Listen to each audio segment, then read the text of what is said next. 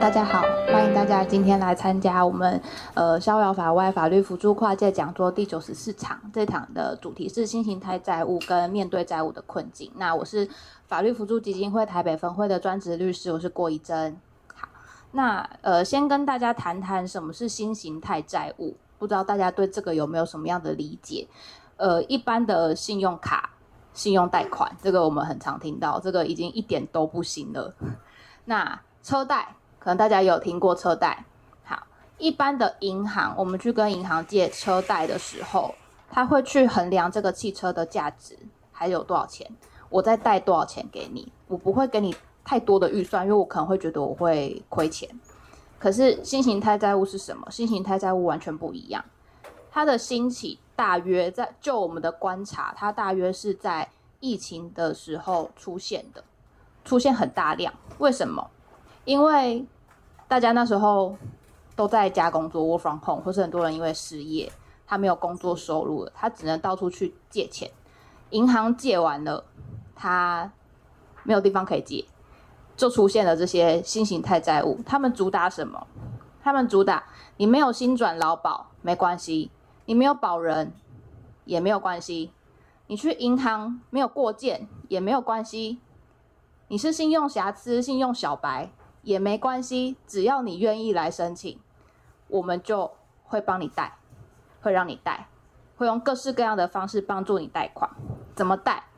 他会先有担保品的话，请你提供车子、手机、高级家电这些东西，然后搭配本票，让你去借款。他们主打什么？主打万物皆可贷。大家如果有兴趣，手机搜寻一下。记得开无痕模式哦，不然你可能会开始一直被推播各式各样的贷款广告。好，那呃车子的申贷的金额，就我去查的结果，至少是那台车子的残余价值的二点二倍以上，以上哦。所以代表说我今天有一台车破车十万块的车子，我可以贷到二十二万元以上。但如果我有一些其他的加分条件，比如说我有稳定的工作。我有一些其他的财产收入状况，我有一些大笔的金流，那这样的话，它可以加分，它可以借到更多的钱。手机刚刚我提到，手机也可以贷款，就是你们手上的手机，一台 iPhone 三万多块，它可以贷多少钱？十万块。手机贷，他说不限任何厂牌，我刚刚举的是 iPhone，不限任何厂牌，你可以借到两到十万。这是他们网站上面主打的各式各样的条件。它的特点，这种新形态债务的特点会是什么？它的呃借款资讯非常的不透明。常常有债务人来跟我说：“律师，我有借车贷。”我说：“是吗？那你有什么样的借款契约还是什么的？我看一下你那个怎么约定的。”我没有，我什么都没有。我说：“那你跟谁借的？”呃，好像是中租吧，他就只有给我这样的资讯啊。你还了几期，剩下多少钱，我什么都不知道，因为他手上什么资讯都没有。叫他去跟那些债权人要，债权人就说没有哦，我们没有提供一份给你啦。那、你当时签的就是签，就是你签的啊，你怀疑什么？就把你打回票。所以借款资讯非常的不透明，没有契约，没有借据，不像我们去银行申办信用卡、信用贷款会有签一份合约，合约书上面虽然会约定很高的利率，但至少你有个有凭有据嘛。他没有，他什么都没有，甚至你找一些代办公司去办那些刚刚说的什么万物皆可贷，他还会抽一些手续费、代办费，那些东西是什么，具体怎么算，债务人一概都不知道。他只知道他今天想要去借十万块，可是他最后可能只有拿六万七万出来，剩下都被扣光光。好，那另外一个特点，我刚刚听到会签签本票，为什么会签本票？大家有想过这件事情吗？他们的运作方式通常会是：今天我说我要去借钱，我要借车贷，我要借五十万。他说好，那你签，你跟我。借款之余，我还要叫你另外押一张本票在我这里。你不签是不是？那就不借你了。你不要就算了。那刚刚我们回想一下哦，刚刚这个情况是他已经疫情的状况下，他已经可能没工作很久，他缺很多钱了。他到这个境这个这个这个关卡，他能不签吗？他不签，他就拿不到钱，他可能就没办法过生活了。所以他们签了。那为什么要签本票？有人有想过这个问题吗？保存呃呃债权的确定，这个是一个，因为一般来说，如果我们债权人没有呃债务人没有按期的去还款的时候，债权人要怎么样去追讨他的债权？他要先去对债务人提起一个民事诉讼，说他有欠我钱，他去跟法院说他有欠我，这个人有欠我钱，所以这个人要还我多少钱？提起诉讼的人要负举证责任，所以他要去跟法院完整的说明说这个人借了我多少钱，利息怎么算的，所以他到现在为止他欠我多少钱，法院才会按照他举出来的证据去做判决。那像我刚刚说的，他资料很不透明，他为什么不透明？是不是可能里面有一些小细节，所以他才不敢给债务人留一份嘛？所以他一定留了什么东西在里面。所以，如果透过这样的民事诉讼程序，他很有可能会被法院挑出来这些小毛病，那他的债权就没有办法透过这个方式，这个民事诉讼的程序去把它收回。所以，举证之所在，败诉之所在，他要选择一个方式，是他可以举出越少的证据，对他最有利。所以，他就选择了本票，因为本票，本票裁定很方便哦，大家要小心，不要乱签本票。本票裁定，你只要拿出一个形式上面符合法律要件的票，拿去法院不开庭，法院就可能直接发本票裁定给债权人。本票裁定就是一个合法的执行名义，债权人就可以拿着这个本票裁定去查这个债务人名下所有的财产，去做扣押、扣薪。那如果没有本票，他就要循一般的民事诉讼程序去打一审、二审，金额更高，可能可以达到三审也不一定。等到审级都结束了，拿到确定证明，他才能够拿这个东西去做强制执行。对他来说，要拖好久的时间，所以他觉得这样很不利益，所以他会选择在你借钱的同时，就叫你押一张本票在这边。那当然，这个本票的押法哦，就是我们实务上有遇到有一些。问题就是，呃呃，债权人当时要那个债务人说，你要借钱是不是？好，你就先签一张本票，金额空白，我帮你填呐、很亲切，我帮你填。然后呢，等到你还不出钱了，还钱有困难了，他就真的拿出一张填好金额的票去做执行了。那我们就要去打确认本票债权不存在。对，所以他们这个。填这个本票，这个本票也有也有很大的问题。但是我们现在遇到比较严重的问题是什么？今天就算这张票有问题，法官判，法官说好啦，他这张票真的有问题，啊，但你还是有欠他钱呐。我帮你解决了这个本票，你原因债权还是存在，你还是有欠他钱。所以就算我们打掉本票这个点，他的主要债务还是没有解决。这就是新型态债务一个很可怕的地方。还有新型态债务还有什么样特别的模式？这个新闻有报道。如果大家对这个债务的议题有点兴趣的话，这也是呃法服的一个案件。呃，我们叫它低买高卖。今天债务人有一台中古车要买卖，然后呢，他就跟融资公司说：“哎，我想要借钱，你可不可以借我钱？我这个车子已经中古车了啦。”然后呢，融资公司就说可以，可以，你来，你来找我，我帮你贷。好，那接下来会发生什么事情？我举个例，我我就用代号来代称好了。好，今天我要借钱，我去找了柯南，好，我很喜欢柯南，好，我去找了柯南，好，先姑不论柯南的年纪，好，我去找柯南说我要借钱。柯南说好，没关系，我找小兰来跟你把这台车买下来。好，小兰就用五十九万跟我买了这台车。然后，同时，他再叫我跟毛利小五郎把用八十万把这台车买回来。他在搞什么？大家想一下哦，我要去借钱，我把我的中古车用五十九万卖给了小兰，小兰给了我五十九万，我拿到五十九万，然后小兰跟毛利小五郎不知道搞了什么，反正这台车最后在毛利小五郎手上，我就要用八十万去跟毛利小五郎买回来。融资公司跟我说，这个就是我们借贷的流程。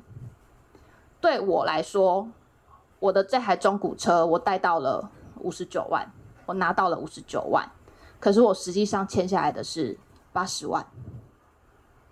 这是一个用买卖来包装借贷的过程，这个很可怕哦。这个大家听这个法律关系会可能会有点有点混混淆。他同时用比较低的价钱跟我买了车，又叫我用比较高的钱把车买回去。好，一般的借款诉讼案件，债务人被债权人起诉，说这个人欠我多少钱，柯南来告我说，哎，我欠他多少钱。他要举证嘛，利率啊什么之类的。好，一般我们债务人可以答辩的方向就是什么？他利率太高了，他利率给我算太太久了，超过五年。我们答辩的方向不外乎是这几个。可是今天他用买卖来包装了，所以他起诉我的会是给付买卖价金。他完完全全的规避掉了借贷在法律上面的民法利率，年利率十六趴。大家可以想一下哦，我拿到五十九万，可是我借到我我借了，呃，我台面上面是我借了八十万，但是我实际上只有拿到五十九万，这个利息多高？这样大家可以理解刚刚那个融资公司柯南在做什么事情吗？这是一个非常狡猾的手段，这也是这个买卖契约也是后来我们。透过一些管道才把这个东西拿出来，这件事情才有在媒体上面披露。不然，其实这件事情他们到底在底下怎么搞了这么久，我们可能都大家也也搞不清楚状况。他只会来跟我说，律师，我有欠钱，我有借车贷。对债务的理解就是这样，可他其实不是哦。他如果真的哪一天被告的话，他会被告的是买卖价金。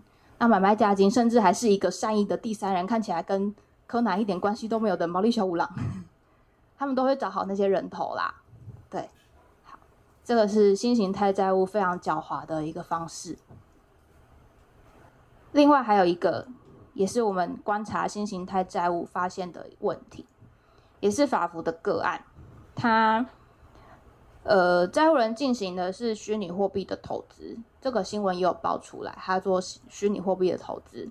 好，他一开始用自己的小积蓄，也是差不多疫情期间吧，我记得。小积蓄去投，投进去之后就赚了一点，几千块、几千块这样赚。然后因为他手上现金也不多，所以他就做一些小笔的投资。对他，在他的理解是投资。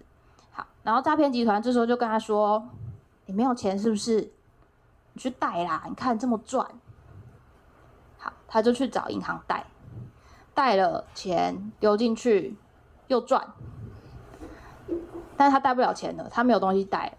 然后诈骗集团就跟他说：“我跟你说啦，我帮你介绍，介绍这个刚可以帮你做贷款的人，你去找他贷。”好，所以他就又拿了他的十几年的机车，机车哦，贷到了三十万。这就回归到我刚刚前面讲的嘛，他的那个贷款的那个比率是非常的高，十几年的机车，你说可以价值三万块，可能就已经差不多了。他贷到了十倍的钱，好，三十万丢进去之后呢，好显示他总共借了那么多钱，丢进去之后获利数百万。这时候他想要出金呐、他想要拿出来了，他想要想要收手了。诈骗集团跟他说，这样会有洗钱防治法的问题，所以你要先汇一笔保证金进来，我才会把钱给你。他傻住了，他说他已经没有钱可以贷了，银行也贷完了，连这种。走车贷最后一个十几年的机车，他也都贷了，他没有东西可以贷，怎么办？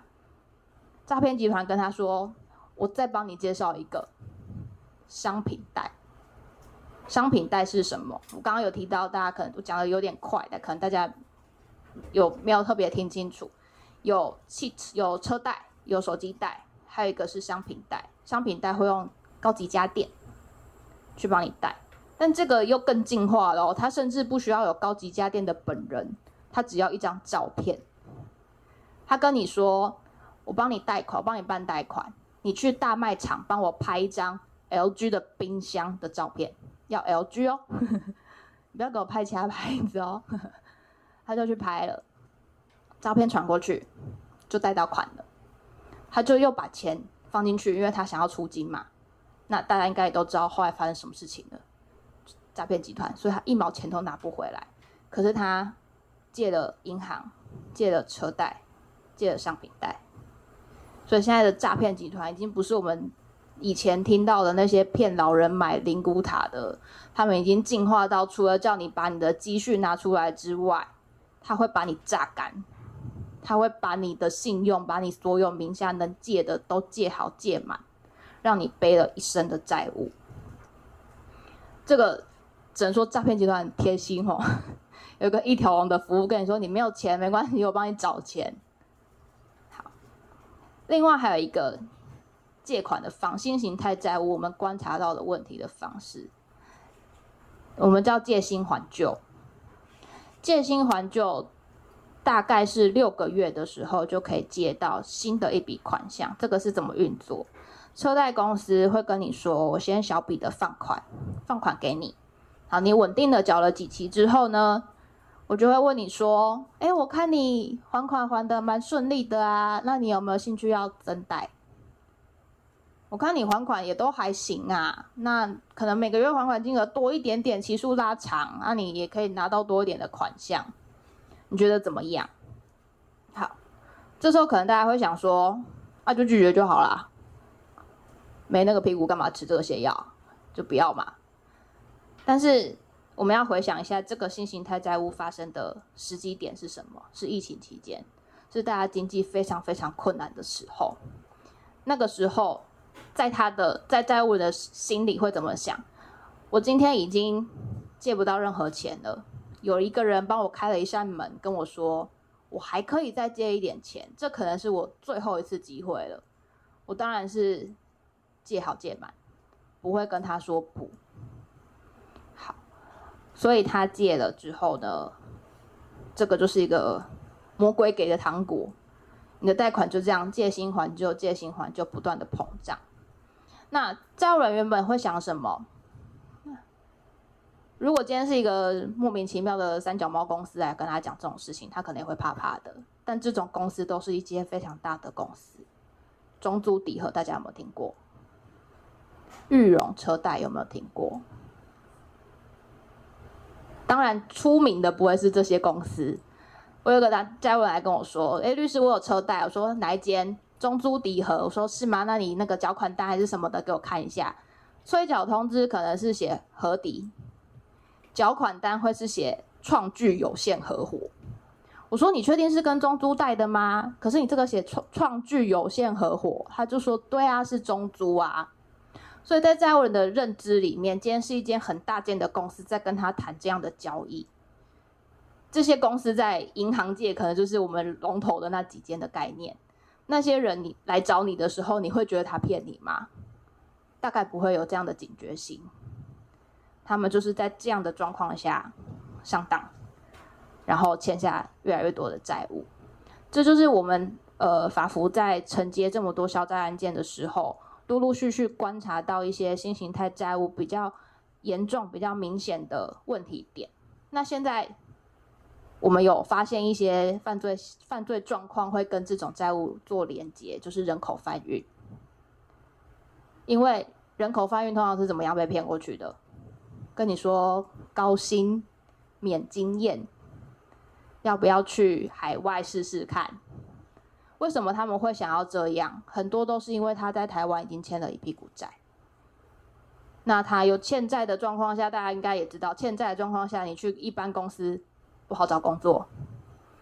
那有一个高薪免经验的机会摆在他眼前，他就去了。去了之后就被困在那边。那那些人，很多人怎么回来的？他们付了一笔赎身费，等于是他们又借了一笔钱之后，再把自己赎回来。我有一个债务人被，哎、我有个当事人被卖到了柬埔寨，他最后就是付了三十几万，才把他的护照拿回来，才顺利逃回来。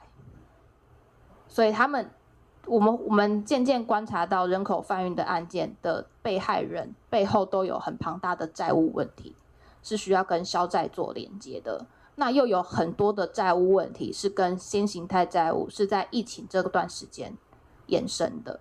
那法服这边有做一些专案之间的合作，去做了解，看看这样的被害人是不是有需要这样的服务，不是只有处处理他们人口贩运的求偿而已，可能还有需要债务的问题，才能够帮助他们重新站起来。好，那大家听到这边可能会想说，那我讲了这么多。到底怎么解决？新型态债务这么问题这么多，能怎么解决？先说这些融资公司，他们在做的很多都是银行在做的放款的业务，但他们的手段更狡猾、更不透明。所以我们现在目前没有一部法律可以做防堵。我们有在推行融资公司法的严拟草案。可是目前还在研拟中，所以也就是没有一部真正的法律，像银行法可以这样去管制银行。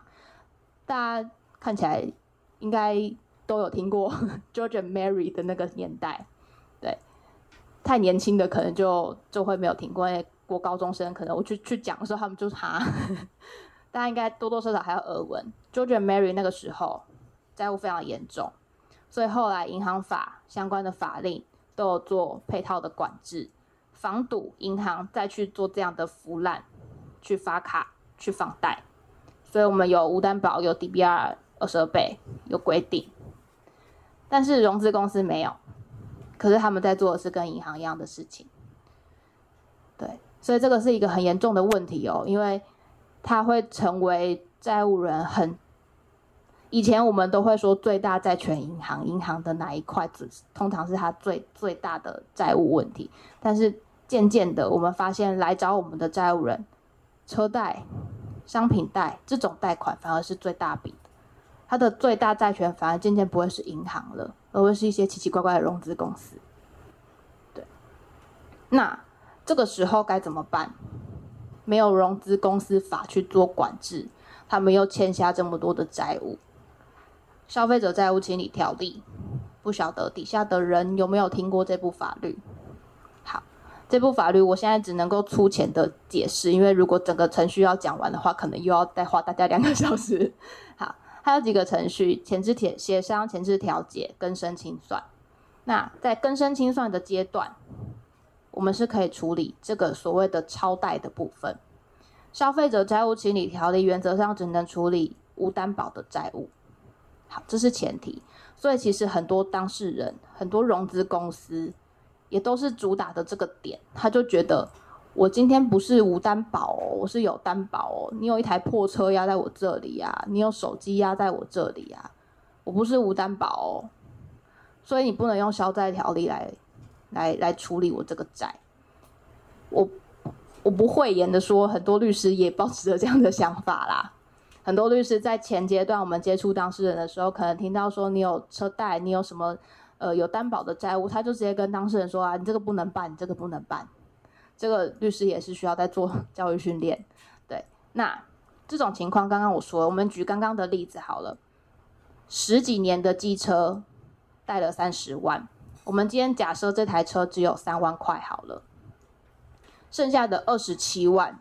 我都觉得它应该是属于无担保的债务，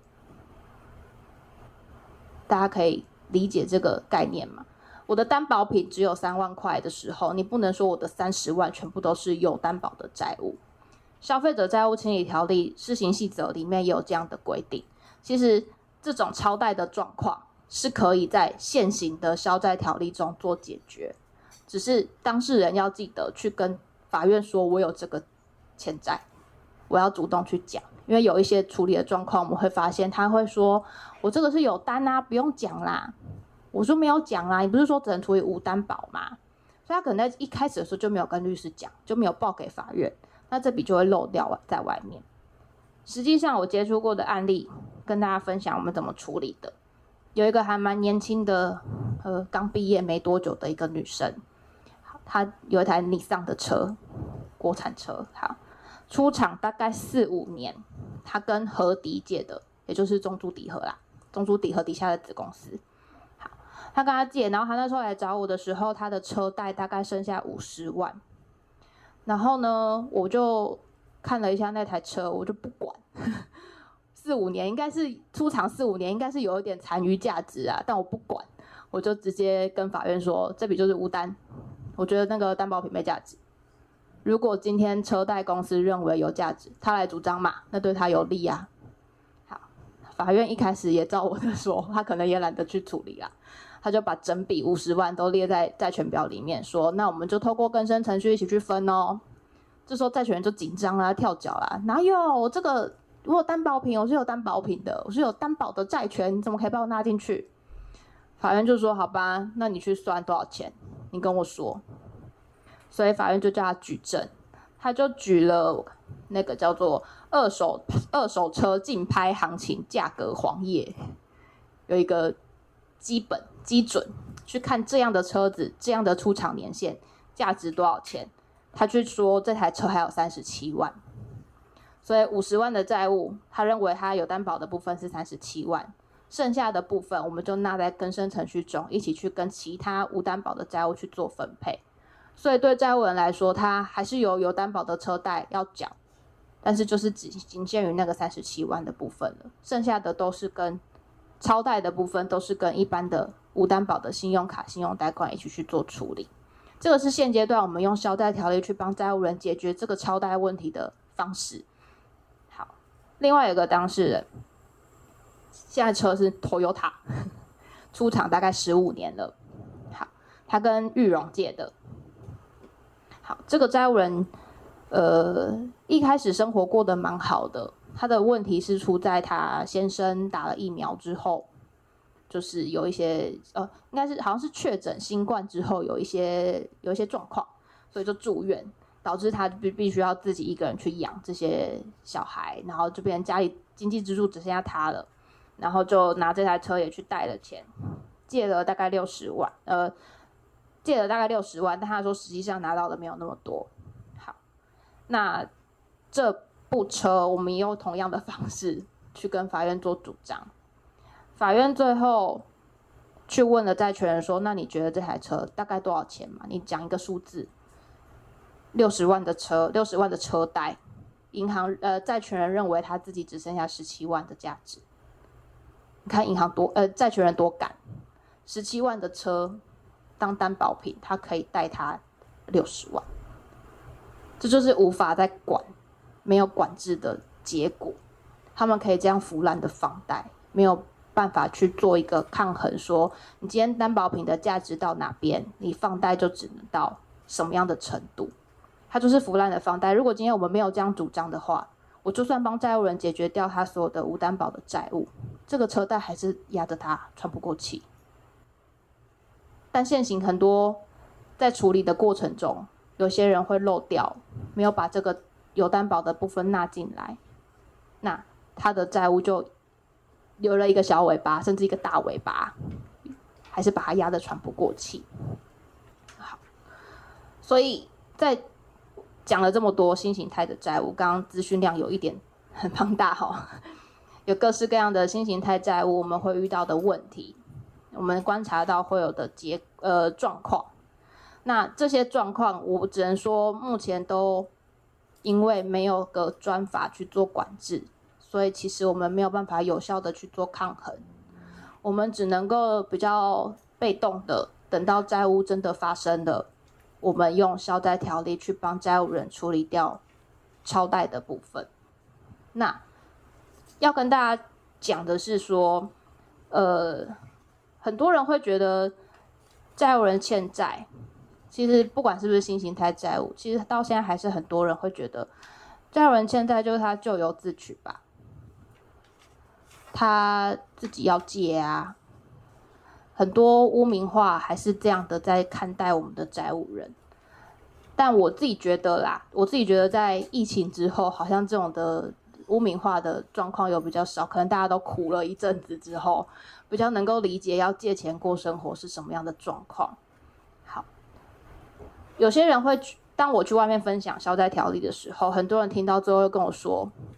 消债条例对债务对债务人也太好了吧？他最好的结果可能会让债务人一毛都不用还。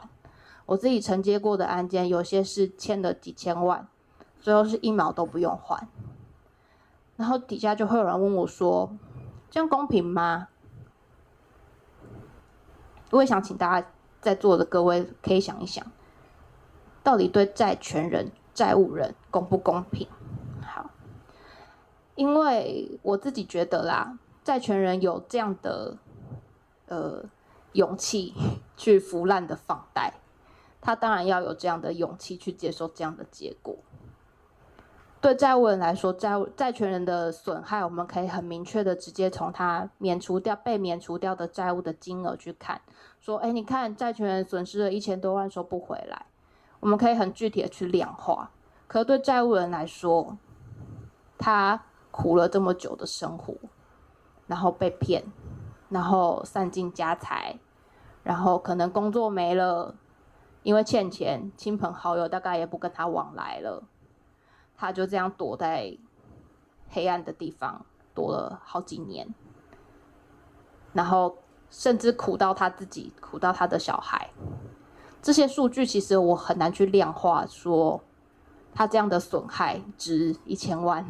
值两千万，所以呃，这个条例当然，消债条例虽然适用上面的结果会让人家觉得说，哎，对债务人好好好哦，听完都会觉得说，我也要去消债。应该底下有一些有听过消债条例的人，可能听完也会觉得说，哎，这么好。我常常有同学有办过很还蛮多消债案件，都朋友听到都说，那我要找你帮我消债，对。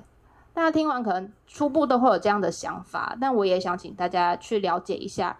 我刚刚一直想要让大家设身处地的去了解一下这个新形态债务的发生的兴起的成因时间点，就是想要让大家回想起一下两年前我们在家里没有工作的时候，对，那我们的生活怎么办？我们可能衣食无虞，可能有一些自己的积蓄，但对他们来说。没有钱了，他们要到处去找钱。找到钱之后，然后现在背了一屁股债，工作也没了。新型态债务是一个，嗯，我们观察到越来越严重，而且我们认为还没有到最高点，还没有真正爆出来，因为有很多很多，就像。我们虽然一直在小法服在推消债案件，但我自己认为很多还在冰山底下，因为大家的对于这个资源的取得没有这么的活跃，大家不知道这样的管道，所以其实很多债务人是躲在很冰冰山底下的，更何况是这些新型态债务，就像我刚刚说的，很多人在一开始去做申请的时候，他根本就遗忘了这笔。他觉得这笔就是不能处理，所以他根本连讲都不会讲。那这样的话，这个新型态债务的黑数到底有多少？就连当时的 George Mary 那时候的现金卡，我们也都花了很久的时间才把这些人。到现在我处理的个案都还有欠 George Mary 现金卡的债务人，更何况是这些新形态债务，他会在短时间内，疫情的这一两年，猛爆性的爆出来，金额又那么的高。我们渐渐的在观察，觉得这会是一个债务的趋势主流，用主流来形容好像不是很好，像是个什么流行一样，但是它会成为大宗啦。那借由这个讲座，也想要跟大家分享的是，新型态债务很可怕，刚刚有说了好多的陷阱，好多的法律问题，但是不要以为它没有办法解决，它是有办法解决的。今天。讲座讲了这么多法律的用词概念，其实我想讲的就是最后一句话，就是要跟大家说，如果你周遭或是你有认识的人有这样的问题，跟他说，法律是有办法解决的，还是要请他勇敢的站出来，去面对自己的债务。时间好像还有点早，喜金社工要不要先来？我们先请喜金社工来分享一下。喜金社工是林良堂的社工债务关怀小组。那喜金社工呢，他接触到在第一线接触到非常非常多的债务人，所以他接下来请他分享一下他在接触这种新形态债务人的心路历程。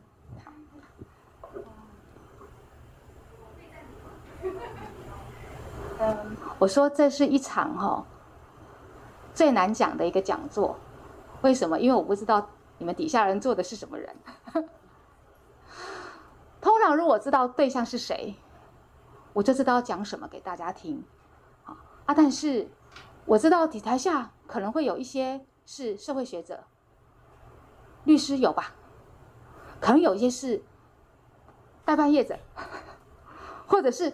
民间融资公司可能都有在这边，好，我不知道，好，但是呢，我能够讲的，也就是就我实务上的经验。那我我想要说，实际上，谢谢郭律师开了一个非常好的呃前面的讲解。那实际上，我只是想要来呃印证说他说的完全是属实。那我们呃在做这个债务人的关怀，今年是第十年了。呃，我想说，照理来说。我们应该要越做越少人来找我们才对，好，可是却是越来越多，越来越多。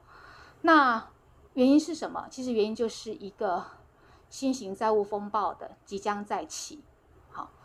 那什呃，刚才那个那个郭律师有讲到什么是新型，什么是旧型。那我有嗯有稍微有一个会诊哈，实际上那个。呃，新型就是新，刚刚有讲到，旧型其实就是所谓比较大宗的，就是那个卡债跟信贷。好，那新型其实就是这些的机车贷啊、手机贷、商品贷等等的。好，那嗯，实际上那个管道，借贷管道旧形态的话比较多是在金融机构，但是呢，新形态的比较多其实是在民间融资公司。那民间融资公司其实，其实坦白讲，那也是上市上柜公司啦，哈。那其实旧形态的一个风暴的一个主因，其实是腐烂发卡。那新形态的呢，主要的原因呢，其实是腐烂放贷跟超贷，刚刚都有讲到，好啊。所以呢，我我们要先来看一下哈，这是我们一百零七年到一百一十二年新型债务的件数，那可以明显的看到。本来一百零七年、一百零八年大概就是只有零星的一一件，到一百零九年开始就越来越多，一百一十年、一百一十一年几乎就是 double，嗯，一百一十年带十四件，那就是一百一二二十八件就是整个 double，到今年一到五月其实已经是已经是啊、是在去年的一半了哈，那我们再来看一下，这就是。如果说像新旧的债务的一个一个件数的比例的话，其实你就看到那个缺口就越来越大，意思是说债务的那个新形态的债务就越来越多，哈，到目前的话已经占了快啊，就是两成以上。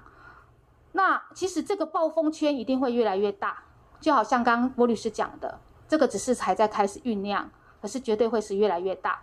那我们看到说，那债务人在面对这样的一个新形态债务，他们处理上面他们会面对面临到什么样的困境？首先我，我我提到的是三不知。什么是三不知？第一个，他不知道债权人是谁。旧型的话，你问他说：“哎，你欠的是哪几家银行？”通常我们去调联征中心的债权人清册、个人信用报告，基本上都会知道。有的转到资产管理公司也都可以看得到。你顶多再问他说还有没有其他的啊？电信电信欠费有啦，哈，这样还好都可以。但是呢，新形态的呢，基本上我们问他的时候，就会发现一件事情是，哎，请问一下你你通常银行就像关郭律师讲的，银行不多，好，再有就说还有吗？还是说妈鸡配？我说什么是妈鸡配？我们也不知道啊。刚开始的时候，哦，原来是手机贷。啊，说啊，对，那手机贷，但是你是欠哪欠谁？啊，后来找哦，原来是二十一世纪。好，再来就说那还有嘞，银角零卡，银嘎嘎啊，什么是银角零卡？商品贷啊，商品贷是跟谁欠？哦，找找找，哦，原来是众信资融，哦，是中租集团底下的孙公司。好，那那呃。所以这个就会产生一个问题是说，如果今天我们没有协助他在，所以我们前端的服务就花费比旧型的大概将近快一倍的时间。如果你今天没有协助他去整理出来，你欠谁？请问一下，他如果去反复申请律师，像郭律师这么认真的，他也要花很多时间来，对不对？啊，如果比较没有那么，不能讲说没有认真啊，那如果那个律师是一个是债务人，你不知道这是你的责任啊，你不知道你没有告诉我，那我也不知道啊，啊，那他怎么办？好，这是第一个面临到的困境。第二个不知是。到底金额是多少？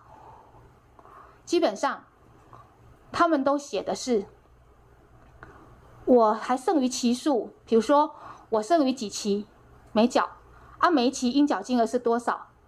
那我就说啊，那个就是借贷的金额。可是是这样吗？各位，你们想的，基本上我们说本金的余额，应该是你借原本是借多少嘛？你借三十八万，啊，你缴了一期了，你缴啊，你缴了五期了。你你那每一每一期都会有缴本金，对不对？好，他扣掉本金，你是不是那个才是剩余的本金？但是不是呢？不是呢。刚郭律师也有讲，他是用剩余期数去乘以应缴金额，意思的是公，他就是跟你要满利息滚入本金呐、当成你的本金，利息滚入本金，当成你的本金，再加违约金、手续费，你想想看，实质利率有多少？不会输给卡债，不会输给卡债。好，第三个不知，不知什么？不知道说利率有多少，合约上也没有写，啊，有的有写。好，那我们大家就去给他推算，一定都是接近上限呐，十五点九九，都十趴以上啊。好，可是这个如果你一旦违约了，基本上它是利率它是翻倍的。它是利率是翻倍的，那当然现在是有上限十六趴啦，哈。呃，本票裁定上面的金额，它是他写的本金，不是按照，它是按照剩余期数，就是说你全部你的你，比如说你你这个商品贷你是分几期，你每期要缴多少金额，就是用这个数字来跟你跟你要钱，好，所以其实他们是被层层剥削的，基本上你去你去贷。他们会先内扣一个手续费，你如果借三十八万，他大概就被扣了九趴，所以你实领，如果你中间还有加上代办业者，基本上你借三十八万，你可能领到的实际上入你的账户的只有二十八万，好，层层的坑杀哈。他们面临到困境还有什么？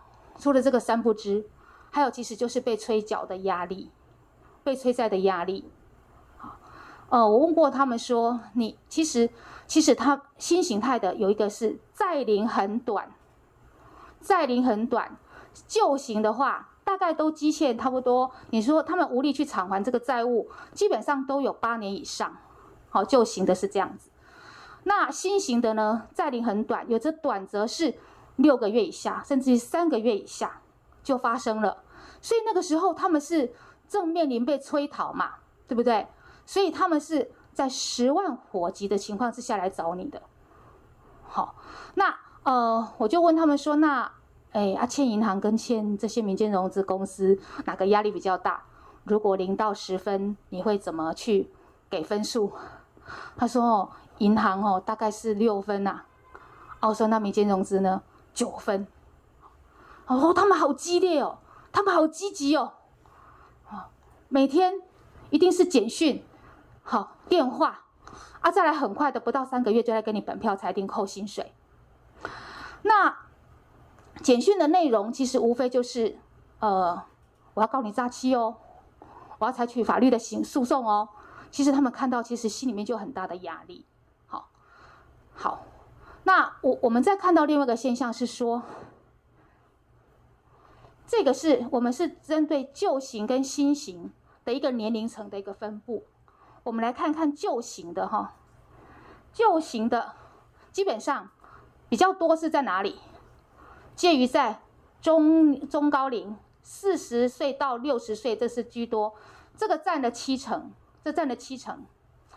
那二十岁的这个只有两趴呢，三十到四十的大概十五 percent，意思是这边二十到四十岁的，差不多只有不到两成，不到两成。可是呢，新型债务呢，大家有没有看到？二十到三十岁的，好，呃，跟三十到四十岁这个就已经占掉快要六成了，六成了。那从这里里面，你我们要看见什么？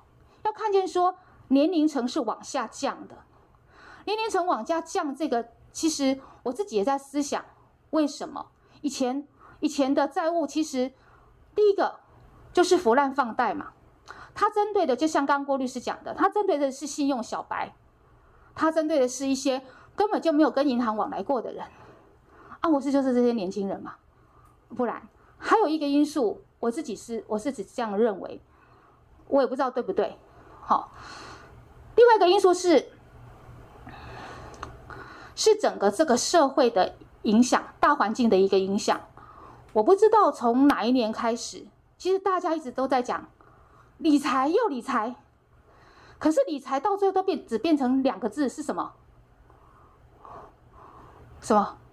都只剩下投资。哎，拜托，投资只是理财的一小部分呢。它应该要有三大根基耶，都变成只是要投资，但是投资又往往跟什么画上等号？四个字，叫做什么自由？财富自由。去年，哎，不是去五月份，IMB 发生了，不是有个台台经财经系的女孩子吗？我觉得他好棒哦，他很勇敢，他就说：“我渴望财富自由。”那没有什么不对，可是变成是只能够靠投资来做财富自由。大家希望我可以早点退休，我可以，呃，我可以，嗯，不用那么辛苦的工作，我可以去做，我可以去啊，呃，想做自己想做的事情。好，这没有什么错。但是太快速，我们就是变成一个文化，形成一个文化。可是我们没有建立好根基，所以很快的就他们可能融资来做投资，就很快的就会形成那样的呃，就是债务。好，所以这种形成的呃，这种是非常的快速的哈。我们再来看一下债务的分那个原因成因的分类，旧型的。基本上比较多是什么？不是奢侈浪费哦，奢侈浪费其实有啊，大概我们统计起来是只有十 percent，比较多其实是入不敷出或者是失业，好，这个是占多数的。意思是，当时候如果呃浮滥发卡，有些没有钱的人，他当他手那他就就是把这个信用卡当成社会福利卡在用嘛。那我们想要应急的时候。其实往往没有想太多，不会去想太多，我能够过眼前这一关就好了。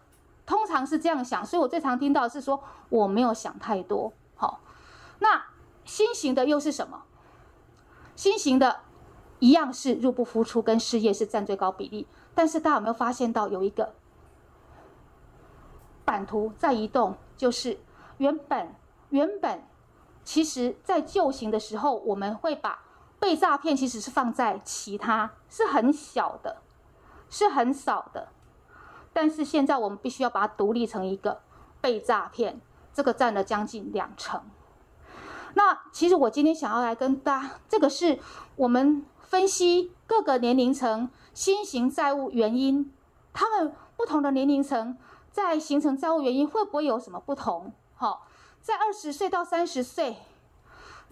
最多的原因其实是被诈骗。三十岁到四十岁，四十岁到五十岁，这个比较是主要是经济的因素。好，五十岁到六十岁一样是被诈骗，但是这两个年龄层都是被诈骗居多。可是他们被诈骗的原因不是一样的。五十岁到六十岁，其实你们猜被诈骗的原因其实有分成三种。我把它讲做纯情、纯投跟情加投。什么叫纯情？其实就是感情诈骗。好，那投就是就是纯粹就是被骗去投资。但是情家投是他利用呃取得感情，先取得你的信任，之后再一步再用话术，以什么？以共与你共创美好的未来。开始带你去投资，就不断的坑杀你。好，五十岁到六十岁的基本上都是属于这个部分，但是二十岁到三十岁的呢的被诈骗呢比较多是在博弈、线上博弈跟投资上面，跟投资上面，这是我们在呃案例上面的一个分析哈。那接下来其实我是想要跟大家来分享一个，其实是呃觉得说，嗯，这种被诈骗的人的一个痛苦啦。那痛苦其实其实你知道吗？当嗯，其实刚才郭律师他也有讲到，呃。他们是怎么样去掉入那个陷阱的？好，那其实实际上他用，如果我们用情加投，实际上他是先用情感面，他博取你的信任。其实我们观察哦，都不到一个月就下手了呢，有的有的等不及半个月就下手，你人都没有看到他下手是什么？开始去骗你了啦，骗你去投资了。好，那。啊、呃，所以他们的、他们的、他们先会先，呃，取得你信任之后，他就开始盘点你的，你你有什么资产，有没有存款？存款一定是先投进去，再来呢，就是有没有信用卡，卡有没有额度，没有刷爆嘛？哈，刚有讲到，再来是有没有骑机车，再来没有，他就告诉你哪里可以，就是以慈善家的一个姿态又出现了，好，那个人可以帮你。到时候你筹不钱，那但是你知道吗？他们为什么会一直？你想说啊，为什么会一直投钱进去？因为他们急着想要把资金拿回来。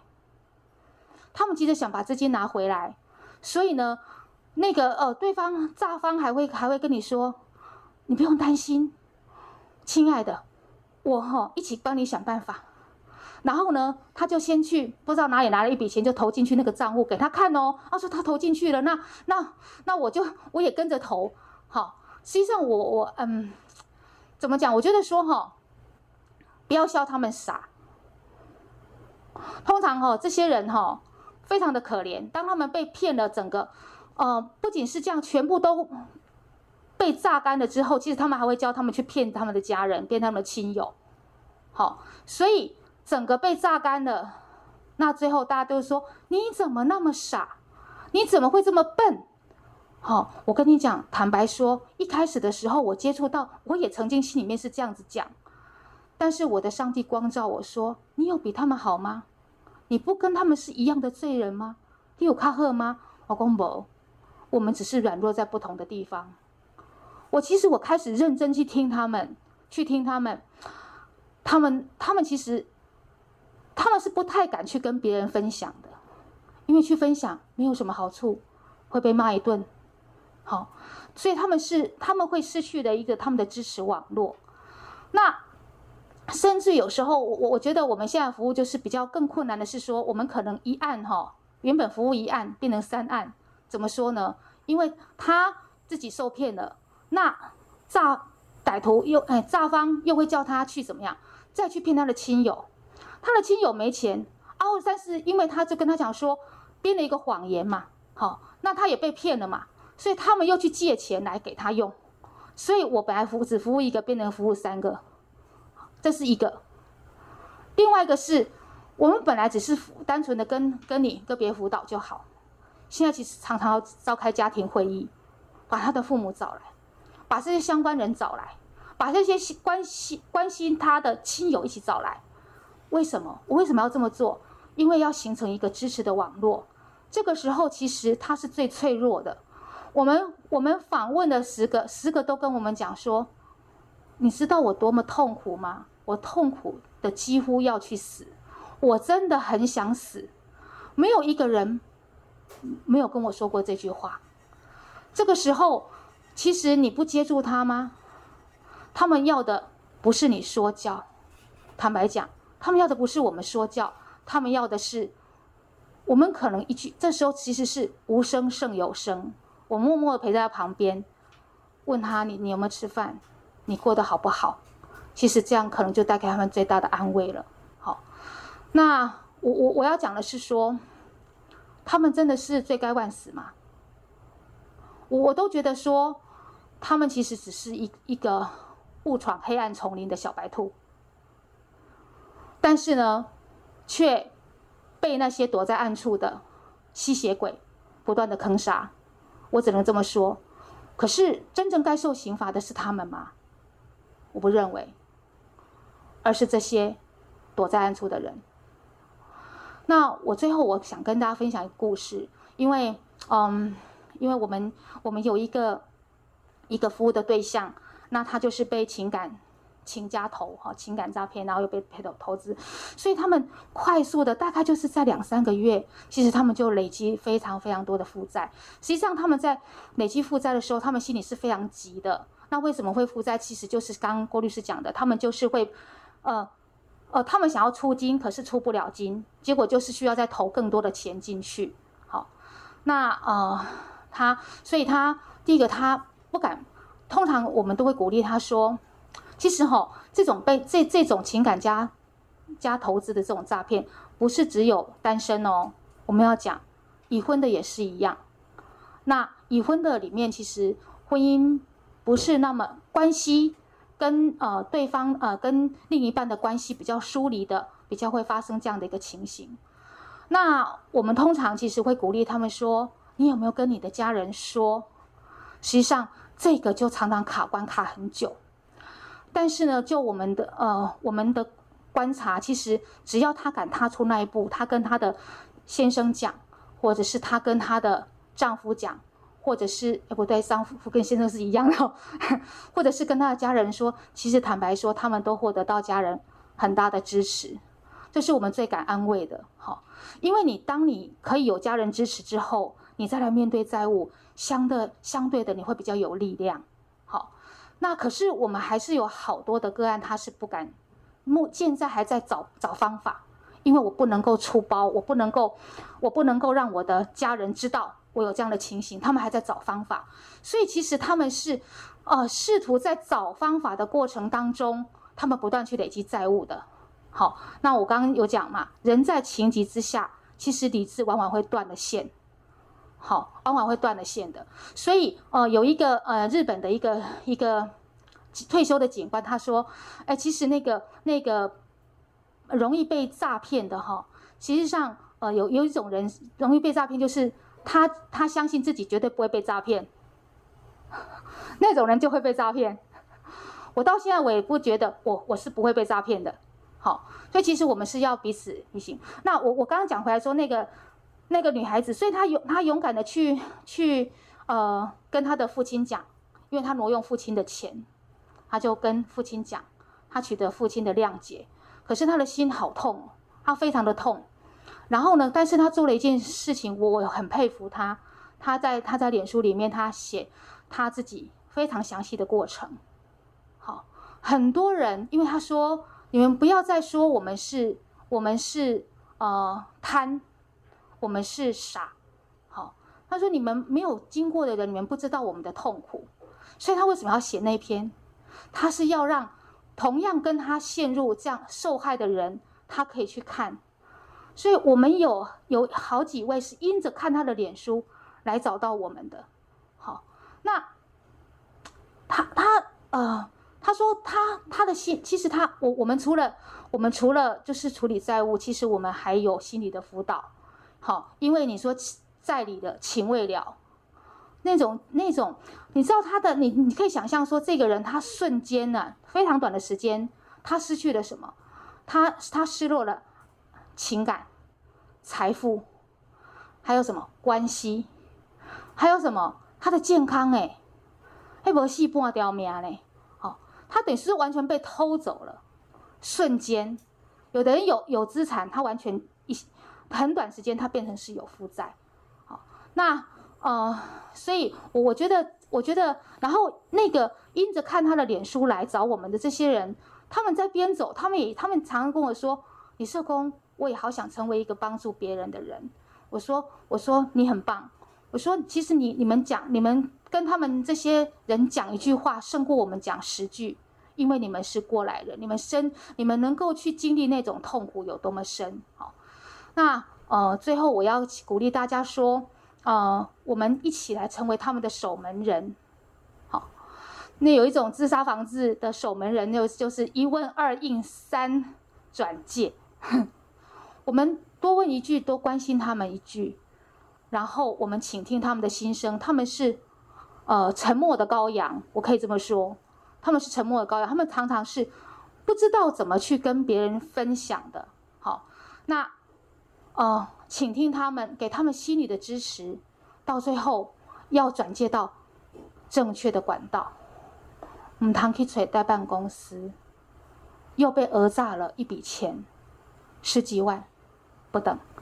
好，好，那让我们一起来成为他们的守门人。这是我最后的分享，谢谢大家。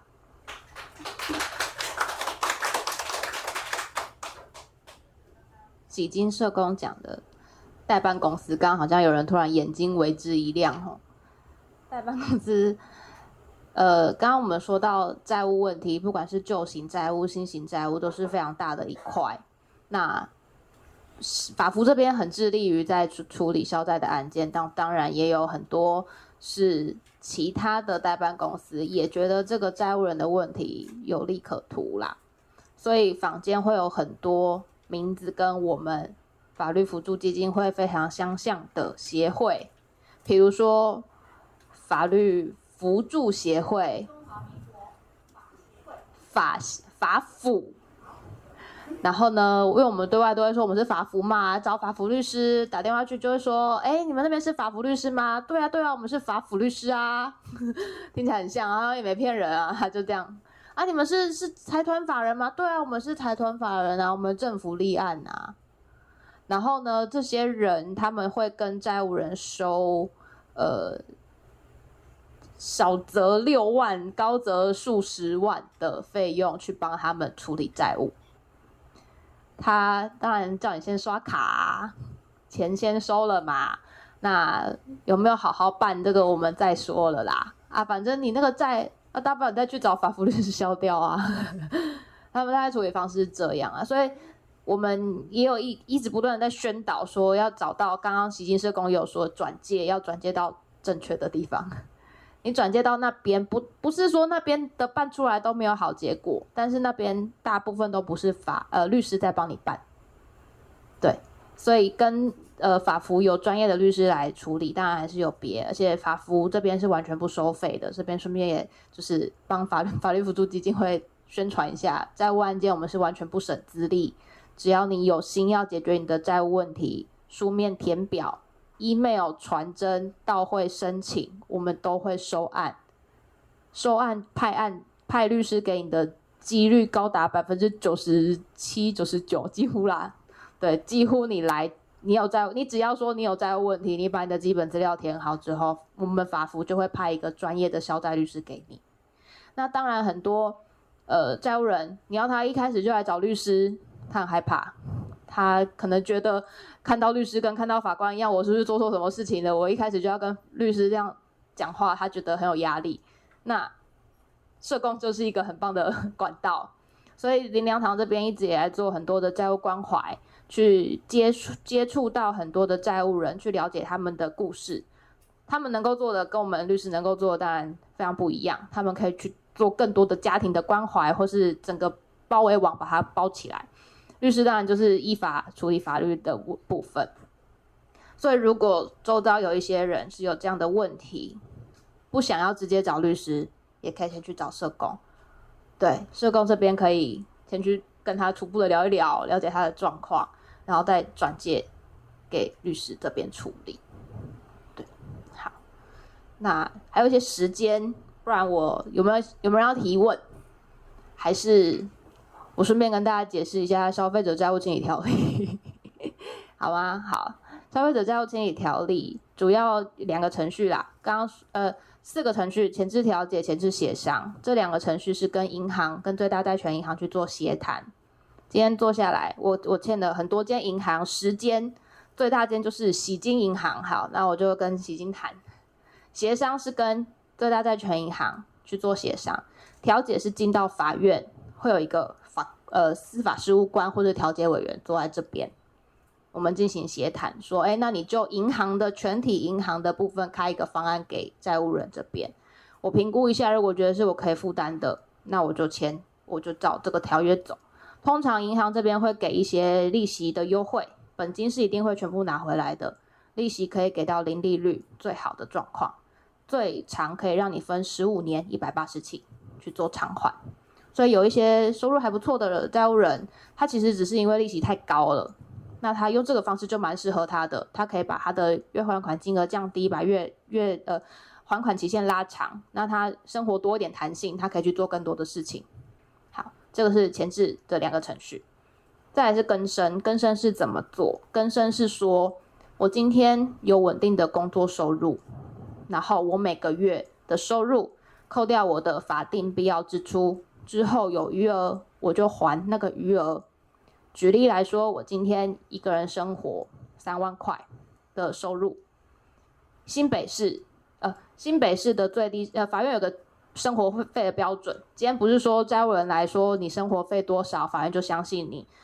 法院会用一个法定的标准去计算。如果你要高于这个标准的话，你必须要提出很多很多的说明给法院，然后法院提出很多说明之后，会跟你说，我觉得你还是太奢侈了，我们还是用法定标准来算吧。新北市一个人一个月是一万九千二，台北市是两万两千二二四一二二八一六。好，这个数字。